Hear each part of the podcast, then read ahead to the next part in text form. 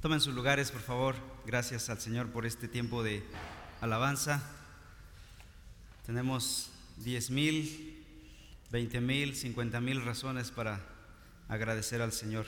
Antes de exponer la palabra, damos la bienvenida también a Ana Emilia López Rubio. También está Jonathan Granados Esteban. Están ahí atrás. ¿Cómo les decimos? Bienvenidos. Eh, tenemos la costumbre de dar un aplauso a nuestros invitados. Hoy como que estamos fríos, ¿no?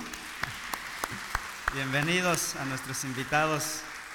Bueno, eh, estamos estudiando la palabra del Señor en Romanos. Hicimos una pausa en el mes de enero para hablar acerca de la misión de la iglesia y cómo el creyente vive en misión todo el tiempo. Eh, pues hemos terminado esa, esa serie, ahora estamos estudiando y regresando a Romanos. Estamos en el capítulo 5 y vamos ahora a la sección que abarca de los versículos 12 al 21. Romanos 5, 12 al 21. Y vamos a leer la escritura. Si tienes tu Biblia, por favor, ábrela en Romanos 5, 12 al 21. Y dice la escritura así. Por tanto, tal como el pecado entró en el mundo por medio de un hombre, y por medio del pecado la muerte, así también la muerte se extendió a todos los hombres, porque todos pecaron. Pues antes de la ley había pecado en el mundo, pero el pecado no se toma en cuenta cuando no hay ley. Sin embargo, la muerte reinó desde Adán hasta Moisés, aún sobre los que no habían pecado, como una transgresión semejante a la de Adán el cual es figura de aquel que había de venir. Pero no sucede con la dádiva como con la transgresión. Porque si por la transgresión de uno murieron los muchos, mucho más la gracia de Dios y el don de la gracia de un hombre, Jesucristo, abundaron para los muchos. Tampoco sucede con el don como con lo que vino por medio de aquel que pecó. Porque ciertamente el juicio surgió a causa de una transgresión resultando en condenación, pero la dádiva surgió a causa de muchas transgresiones, resultando en justificación. Porque si por la transgresión de un hombre, por éste reinó la muerte, mucho más reinarán en vida por medio de un hombre, Jesucristo, los que reciben la abundancia de la gracia y del don de la justicia.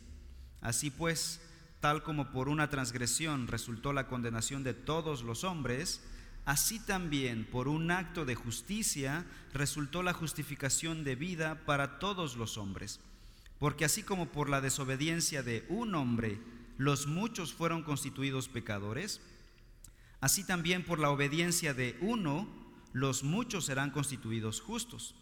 La ley se introdujo para que abundara la transgresión, pero donde el pecado abundó, sobreabundó la gracia para que así como el pecado reinó en la muerte, así también la gracia reine por medio de la justicia para vida eterna mediante Jesucristo nuestro Señor. Oremos. Padre, en esta hora queremos pedir tu sabiduría, tu dirección, la iluminación de tu Espíritu Santo, para que nos muestre tu palabra. Abra nuestras mentes para entender el significado de tu palabra y no solo para saber más, sino para ser más como Jesucristo, más renovados, más transformados, más santos, más sabios, más humildes, con más fe en el Señor, fe fuerte y sólida. Transfórmanos con tu evangelio y que tu palabra guíe nuestra iglesia a todo lo que haremos este año si es tu buena voluntad. Pedimos por la salud de nuestro hermano Mike Flores, nuestro hermano, nuestro líder de iglesia Ayúdale, Padre Celestial. Ten misericordia de él, restaura su salud. Pedimos tu bendición para este tiempo, en el nombre de Cristo Jesús. Amén. Bien, eh, Romanos, hemos visto que esta sección que va del capítulo 1 al capítulo 3 se refiere a la condenación de la humanidad. Explica cómo es que el hombre cuando pecó, toda la humanidad quedó, la humanidad quedó bajo la condenación de Dios por haber rechazado el Evangelio. Pero después empezamos una nueva sección que va del capítulo 3, versículo 21. Y vean cómo empieza esa nueva sección. 3:21 dice, pero, ¿de qué venía hablando la sección primera, capítulos 1 al 3? De condenación. Y ahora empieza la nueva sección diciendo, pero, ahora vamos a cambiar de tema. Primero las malas noticias y ahora las buenas noticias. ¿De qué vamos a hablar? Capítulo 3, versículo 21 hasta el 5, al final del 5, de la justificación de los creyentes que aquellos que han creído el Evangelio pueden ser justificados, ser declarados justos delante de Dios y por lo tanto ser salvos delante de Dios. Y esta sección es la sección de las buenas noticias. La mala noticia, capítulo 1 al 3, todos condenados, no hay justo ni a un uno, todos estamos descarriados, no hay esperanza. Pero eh, introduce el tema Pablo de la justificación por la fe en Cristo Jesús. Llegamos, por ejemplo, a 3 25 en adelante. Bueno, 24 dice, por ejemplo, todos son justificados de qué manera? Gratuitamente por su gracia, por medio de la redención que es en Cristo Jesús, por medio de la obra de Cristo en la cruz del Calvario, todos fuimos justificados. En esa sección se explica la justicia que Dios proveyó. Luego en el capítulo 4 hablamos de Abraham como un ejemplo de justificación desde el Antiguo Testamento. Para aquellos que pensaban que la justicia de Dios era, la salvación de Dios era gratuita solo en el Nuevo Testamento, dice, dice Pablo, pues no, en el Antiguo Testamento está Abraham, que fue justificado por la fe. Luego llegamos al capítulo 5. Los primeros versículos vimos los resultados de la justificación.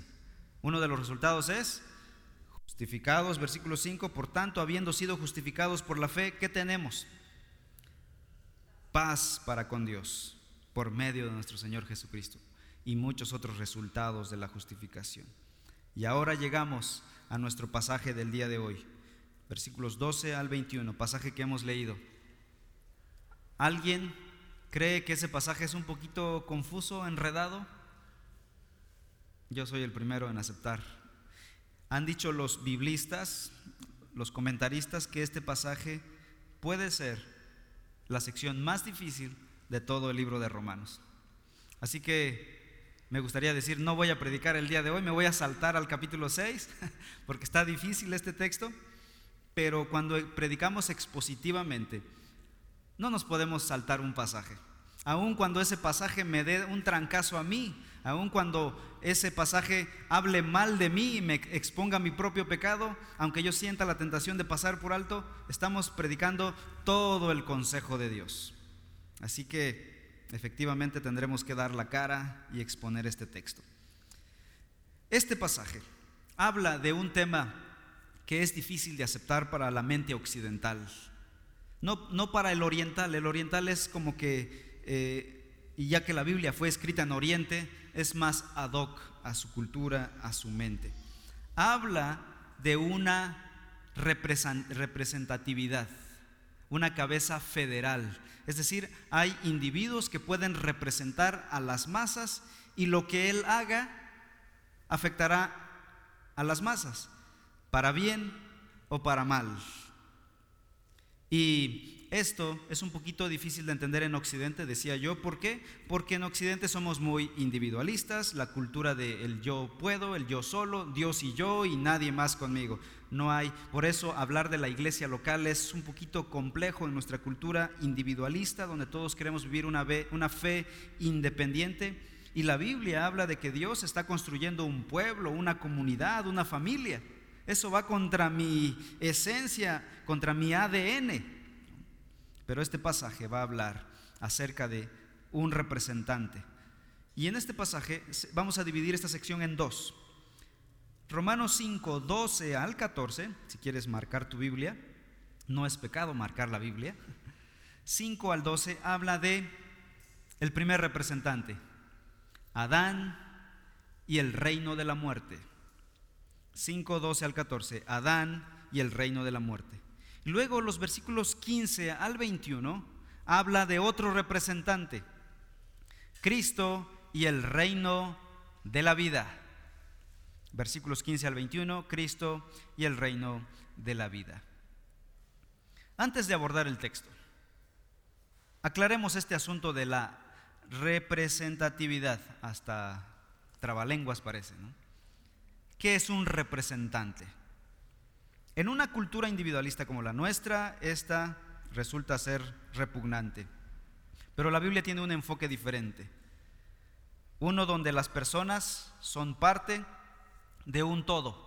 La Biblia muestra que los individuos somos parte de un todo mayor. Las personas somos parte de una familia, de una tribu o de un clan. Y el individuo no se mueve solo, no opera por su propia voluntad. En nuestra cultura el individuo quiere operar desde, su propia perspectiva, haciendo su propia voluntad. Incluso desde pequeñitos ya se quieren ir de la casa, ¿no? Porque no quieren cooperar con el todo. La idea bíblica de solidaridad o representatividad es que puedes tener una relación legítima con un todo, con un ente completo, una comunidad mayor, y una persona es su representante. De tal manera que lo que le pase a esa persona, a esa cabeza, te afectará a ti y a todos los que están dentro de esa comunidad. Un representante involucra a todos los que representa para bien o para mal. En teología y en filosofía esto se llama el representante legal o la cabeza federal. Es una palabra muy fea, muy judicial, pero en teología sí lo manejan, la cabeza federal. Y quizá nosotros podamos comprender esto si ponemos el ejemplo de el presidente de un país. El presidente de un país tiene la autoridad para declarar la guerra a otro país. No se le pregunta a la gente, oye, ¿quieres que vayamos a la guerra? Bueno, es que no se le puede preguntar a 130 millones de mexicanos porque ¿cuánto tardaría preguntarle a cada uno si se necesita tomar una decisión de allá? Le damos a, a nuestras autoridades la prerrogativa de decidir y lo que él decida nos involucra a todos. Así que si el presidente está en guerra con otro país, tú no puedes decir, yo no, yo no decidí eso. No, tú y yo estamos en guerra con otro país. Si él decidió entrarle a la guerra, todos los mexicanos estamos en la guerra. Era sobre esa base que Dios entonces castigaba o bendecía a una tribu, a una nación, a un clan en la Biblia. Por ejemplo, cuando Acán pecó en, Josué capítulo 7, tomó un lingote de oro. ¿A quién apedrearon? ¿Solo a Acán? ¿O a toda su familia? A toda su familia. Y tú dirás, ¿qué culpa tuvieron ellos? Bueno, la representatividad. Él hizo mal y el daño fue colateral a toda su familia, a todo su clan. Y es con esos ojos, con esa realidad, es que debemos acercarnos a Romanos capítulo 5, versículos 12 al 21. Con eso en mente podemos ahora entender este pasaje. Dios nos escogió, escuchen, Dios nos escogió a dos representantes federales, a dos cabezas federales. Y los dos eran perfectos. Nadie pudo haber decidido o elegido a un mejor cabeza federal para nosotros. Bueno, nuestro presidente nosotros lo elegimos, ¿verdad? Así que si nos arrepentimos o no de nuestras decisiones, pues ya nosotros lo, lo elegimos. Pero en el caso de nuestros representantes federales, ante Dios, fueron elegidos por Dios. Y nadie pudo haber elegido mejor. Y tú dirás, bueno, ¿Adán fue la mejor elección de Dios para mí? Créeme, en ese momento no había otro. y en segundo lugar, era perfecto. Él decidió pecar. Dios nos eligió a dos representantes federales que serían nuestra cabeza y eran perfectos, Adán y Cristo. Uno falló, el otro triunfó. El fallo del primero fue nuestro fallo, pero el triunfo del segundo fue nuestro triunfo. Y eso nadie lo pudo haber hecho mejor que Dios. Falló uno, sí, y nos hundió a todos pero el otro triunfó y nos rescató a todos. Así que vayamos a nuestra primera sección de esta tarde. Hoy no, veremos todo el pasaje, es bastante amplio. Hoy nos enfocaremos en el primer representante.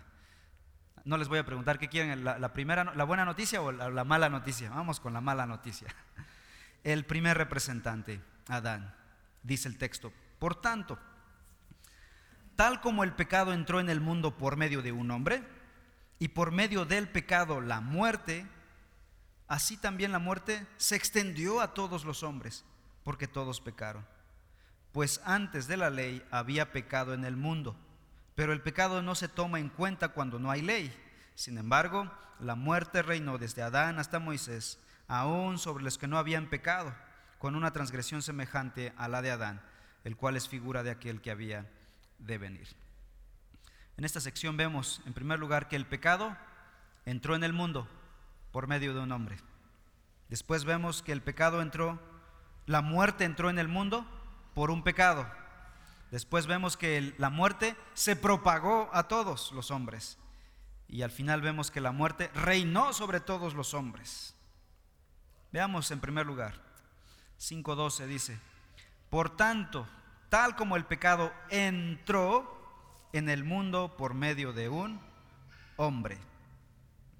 Lo primero que vemos aquí, la palabrita por tanto, es una conexión, ¿verdad? Es una conjunción que conecta lo que va a decir Pablo ahorita con lo que ya dijo anteriormente. ¿Qué había dicho Pablo anteriormente? Ya no nos acordamos, ¿verdad? Porque esto lo vimos en enero. ya tiene mucho tiempo que vimos lo que había dicho Pablo en 5, 1 al 11. Había dicho que somos justificados y reconciliados con Dios por medio de la muerte de su Hijo. Y ahora dice, por tanto. Entonces ahora va a dar Pablo una analogía entre Cristo y Adán. Y la idea general es mostrar que las acciones de ambos generaron efectos de gran alcance para toda la humanidad, solo por un hombre. Insisto, este pasaje es, es, difícil de comprender, difícil de aceptar. Intelectualmente quizá dirás, no, no, no, no cuadra, pero esto se acepta por fe. Adán es nuestro representante y Cristo es nuestro representante. Por fe creemos eso y sus efectos se ven en nuestra vida. En el caso de Adán, fue que él, el pecado, entró en el mundo por un hombre. Es importante notar que Pablo está diciendo aquí, aquí no está diciendo que el pecado se originó con Adán. ¿Qué está diciendo aquí este versículo? Que el pecado entró por medio de Adán. Es decir, ya existía el pecado en algún otro lado. No se originó con Adán. El primer pecado no ocurrió con Adán. El pecado tuvo su origen en alguien más. Y ustedes sabrán por el libro de Isaías y por el libro de, de Ezequías de Ezequiel, perdón, que Satanás pecó cuando él era un ángel perfecto delante de la presencia de Dios y hubo orgullo en su corazón, quiso ser semejante a Dios y Dios entonces lo quitó de su privilegio y lo expulsó de su presencia y vino a dar a la tierra. Juan 3.8, primera de Juan 3.8 dice que Satanás peca desde el principio. Así que el pecado ya existía. Y Él engañó a nuestros primeros padres para que el pecado entrara en el mundo. ¿Cuándo entró el pecado en el mundo? Vayamos a Génesis capítulo 2. Génesis capítulo 2, versículos 15 al 17. El Señor Dios, dice la Biblia, tomó al hombre y lo puso en el huerto del Edén para que lo cultivara y lo cuidara. Y el Señor Dios ordenó al hombre, de todo árbol del huerto podrás comer. Atención con este mandamiento, porque este es el mandamiento que Satanás tuerce. ¿Qué le dice Dios? De todo árbol podrás comer. Versículo 17, pero del árbol del conocimiento del bien y del mal no comerás, porque el día que de él comas, ciertamente morirás. Adán solamente recibió un mandamiento. ¿Era gravoso eso? Para nada. Y para un hombre perfecto, tampoco. Era sencillo. Pero Satanás tentó a Eva para que desobedeciera a ese único mandato de Dios. Ella a su vez indujo a su esposo que estaba ahí a comer la fruta prohibida y de esa manera desobedecer a Dios. Y los dos en ese momento pecaron por igual. Ciertamente fue Eva la que pecó primero, pero ¿qué está diciendo Pablo aquí? El Adán, el pecado entró por Adán. ¿Por qué razón? Tú dirás, bueno, la culpa la tuvo Eva, ¿no? Y de ahí la guerra de sexismo en la actualidad que es ajena a un creyente, ¿no? El creyente no tiene esa cosmovisión porque la Biblia dice que el responsable era Adán. ¿Por qué la responsabilidad principal fue sobre Adán? Primero, porque él fue el que recibió el mandamiento. Él era responsable del mandamiento. Eva fue engañada, Adán no. Adán sabía que era pecado, que era incorrecto. Y en segundo lugar, importante, por lo que dice Pablo aquí, porque él era el cabeza federal de la humanidad. No Eva. La mujer fue creada después en sumisión al varón. Y Adán era el cabeza federal, el representante de la humanidad. Así que a él se le responsabilizó del pecado. Cuando Adán desobedeció a Dios, dice Pablo, el pecado entró en la vida, entró en el mundo.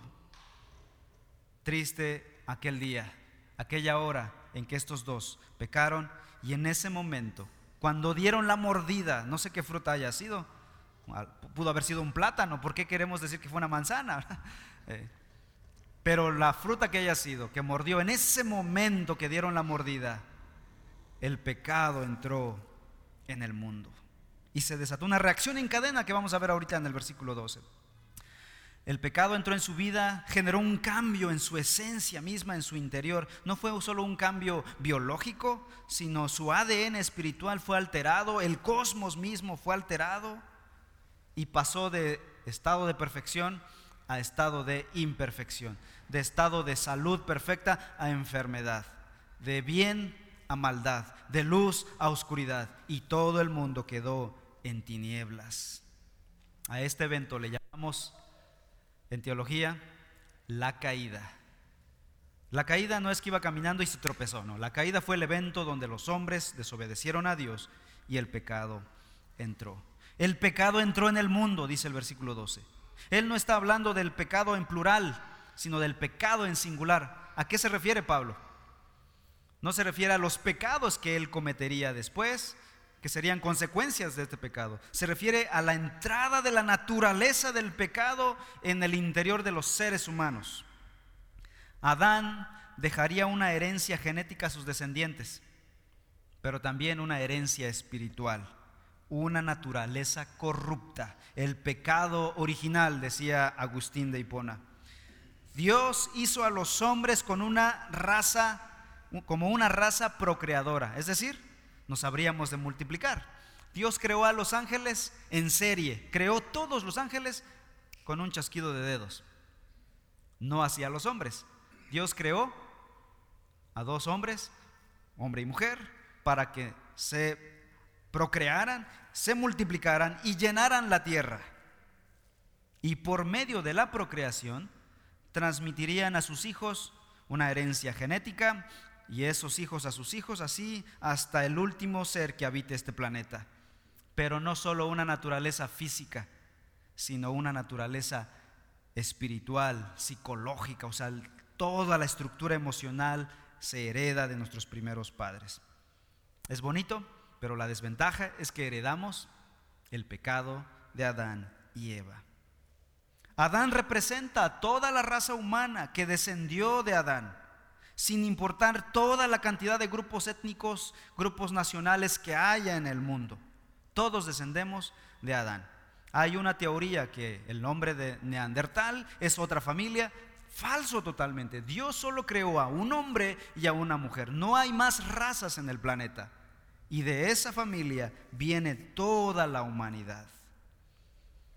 Cuando Adán pecó entonces, la humanidad pecó en él. Adán quedó contaminado espiritualmente aquel día, por lo tanto, todos sus descendientes quedaríamos contaminados de la misma manera aquel día, al heredar su naturaleza contaminada.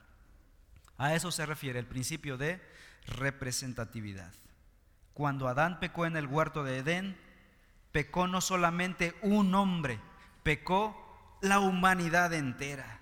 Y tú dirás, pero yo no estaba ahí, insistiendo, ¿verdad? Yo no estaba ahí. Pero todos sus descendientes, todos los que venimos de Adán, toda la raza humana, estábamos en Adán y Eva, estábamos en su genética, en su ADN, en sus lomos, como diría la Biblia. Y de tal manera que estábamos participando de aquel pecado.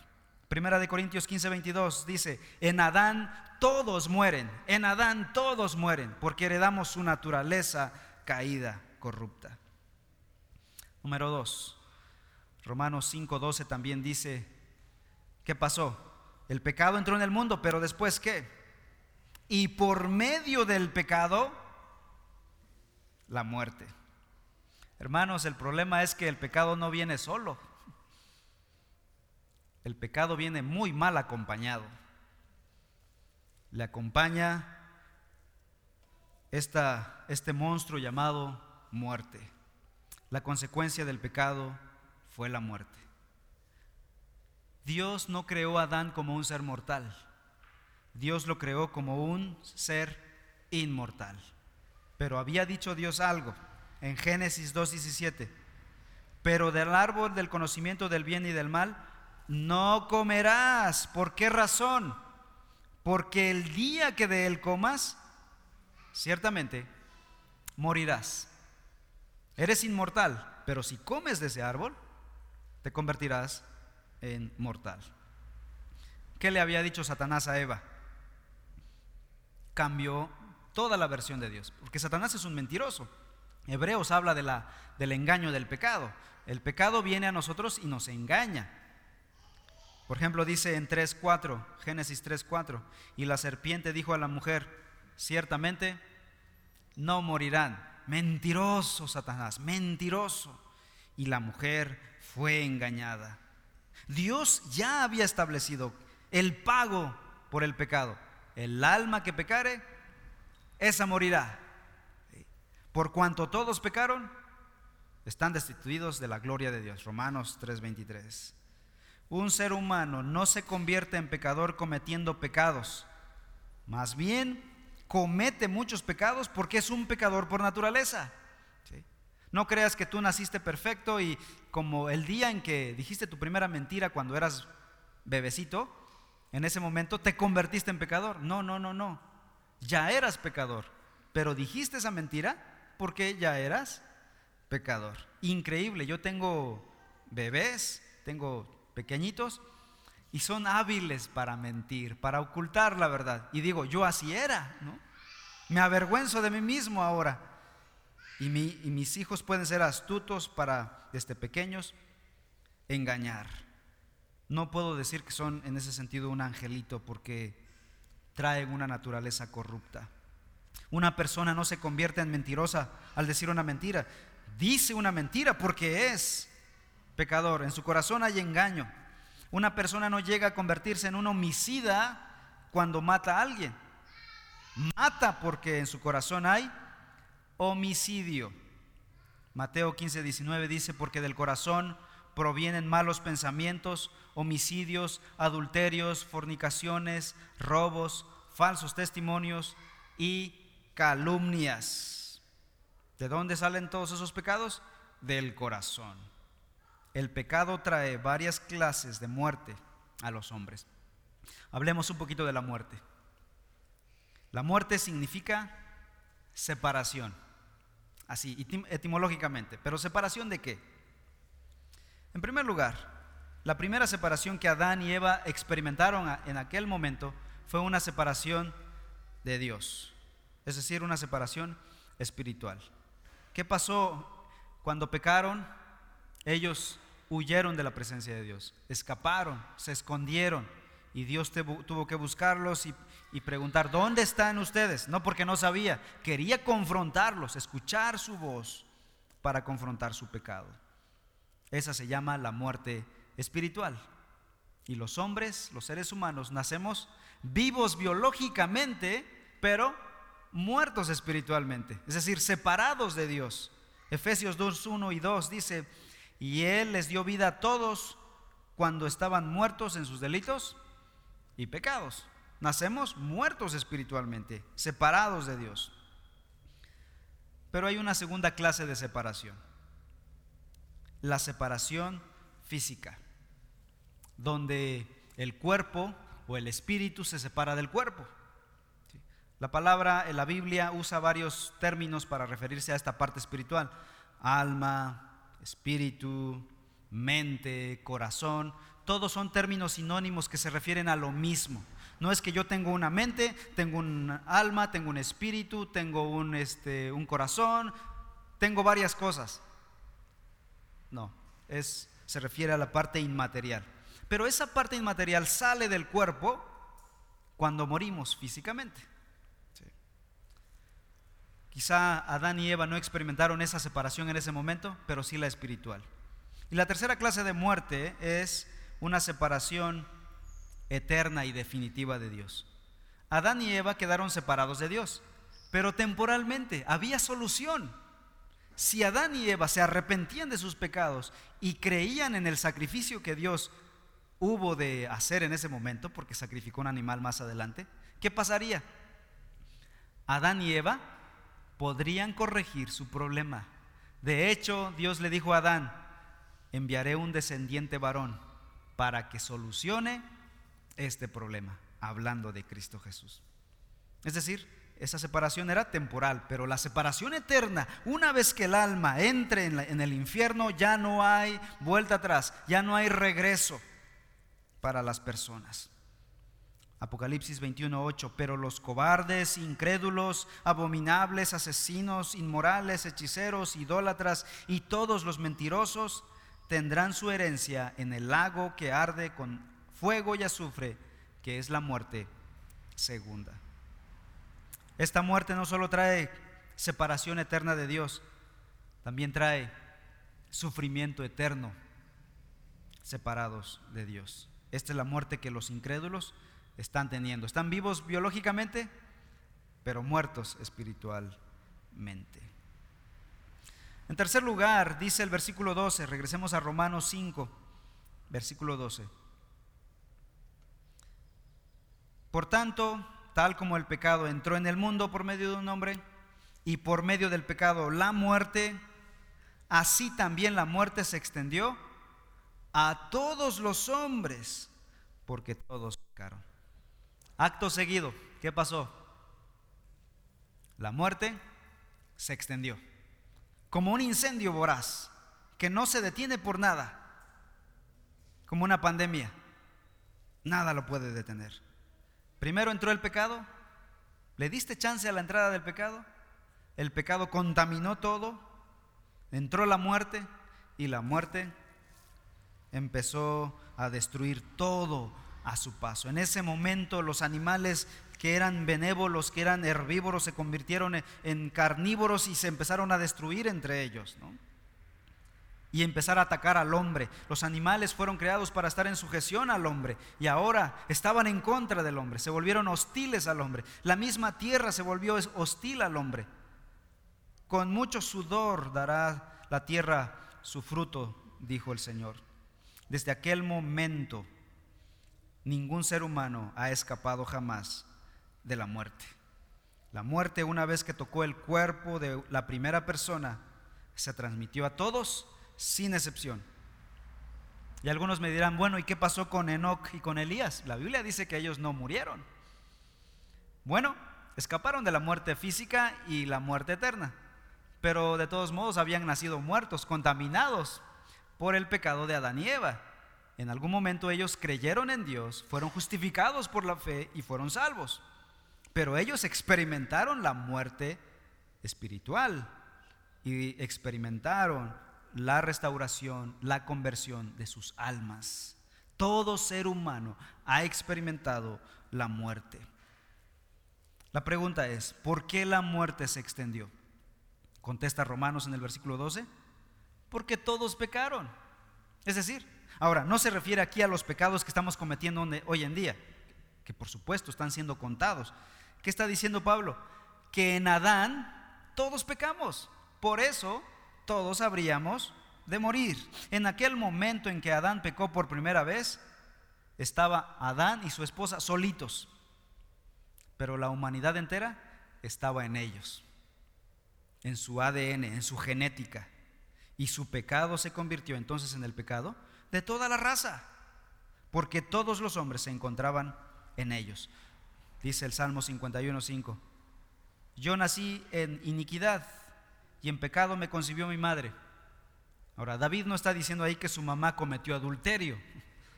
Está diciendo David, está hablando del pecado original. Su madre era, había heredado la naturaleza corrupta y por eso él fue contaminado.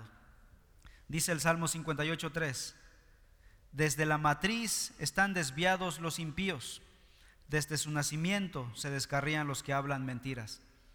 No se convierten en mentirosos, nacen corruptos ya. Toda persona que nace con una naturaleza corrupta necesita ser transformada por medio de la obra del Espíritu Santo. Y bueno, para finalizar, vamos a versículos 13 y 14. Romanos 5, 13 y 14. Pues antes de la ley había pecado en el mundo, pero el pecado no se toma en cuenta cuando no hay ley. Sin embargo, la muerte reinó desde Adán hasta Moisés, aún sobre los que no habían pecado con una transgresión semejante a la de Adán, el cual es figura de aquel que había de venir.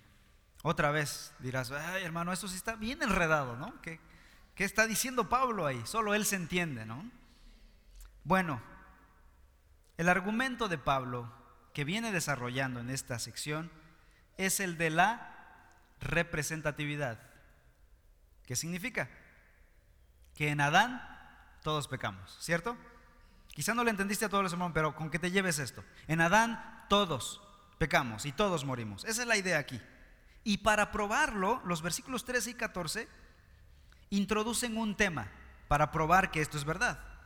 El tema de la ley de Moisés. ¿En qué momento apareció la ley de Moisés? ¿En el tiempo de Adán? No, muchos años después, miles de años después, hasta Moisés ya habían pasado quizá tres mil años de historia humana. Ahora díganme ustedes, ¿qué pasó con esa gente entre Adán y Moisés que no tenía ley? ¿No morían ellos? Sí morían. Dense cuenta que el pecado entonces existía en ese tiempo, aunque no había ley significa que todos habían muerto. Hubo un periodo de la humanidad en que no había ley, sin embargo la gente seguía muriendo. ¿Y qué prueba esto? Que la humanidad efectivamente había heredado la naturaleza pecaminosa de Adán. Es lo que está probando Pablo. No había ley, pero morían. ¿Qué significa eso? Que habían heredado la naturaleza corrupta de Adán. No nos convertimos en pecadores porque no obedecemos una ley, no, porque la heredamos. Heredamos el pecado. Conclusión. Cuando Adán pecó, pecó toda la raza humana. Pero hermanos, de las cenizas, de esta mala noticia, de esta historia que al parecer no tiene, no hay esperanza, se levanta algo poderoso. ¿Qué dice el versículo 14? Sin embargo, aunque la muerte reinó desde Adán hasta Moisés, aún sobre los que no habían pecado con la transgresión semejante a la de Adán, el cual, esto es importante, Adán es figura de aquel que había de venir. Adán es nuestro representante que falló y pecó, y por su culpa todos pecamos. Pero la buena noticia es que también Adán es figura del otro representante. Alguien que no fallaría, alguien que triunfaría y que de las cenizas nos resucitaría y nos daría vida eterna. Sería el antídoto a la muerte, al pecado, a la falta de esperanza, este nuevo representante. ¿De qué se trata eso? Bueno, no falten el próximo domingo, hablaremos del otro representante, el que triunfó, el que nos trajo vida. Uno nos hundió en la muerte, pero el otro nos resucitó. Cristo Jesús, nuestro Salvador. No, no falten, por favor, el próximo domingo. Estaremos hablando, si Dios permite, de este pasaje. Oremos. Padre Celestial, te damos toda la gloria a ti. Eres digno y santo, digno y santo el Cordero que fue inmolado, porque viniste a revertir el pecado de nuestro primer representante, de nuestro primer padre, de nuestro primer Adán. Gracias Dios por haber enviado al segundo Adán como antídoto a la enfermedad del pecado, a la pandemia del pecado con el cual estábamos infectados. Gracias por la obra salvífica de nuestro Señor Jesucristo. Y toda la gloria a ti, Señor, en el nombre de tu Hijo. Amén. Pónganse de pie, adoremos al Señor, hermanos.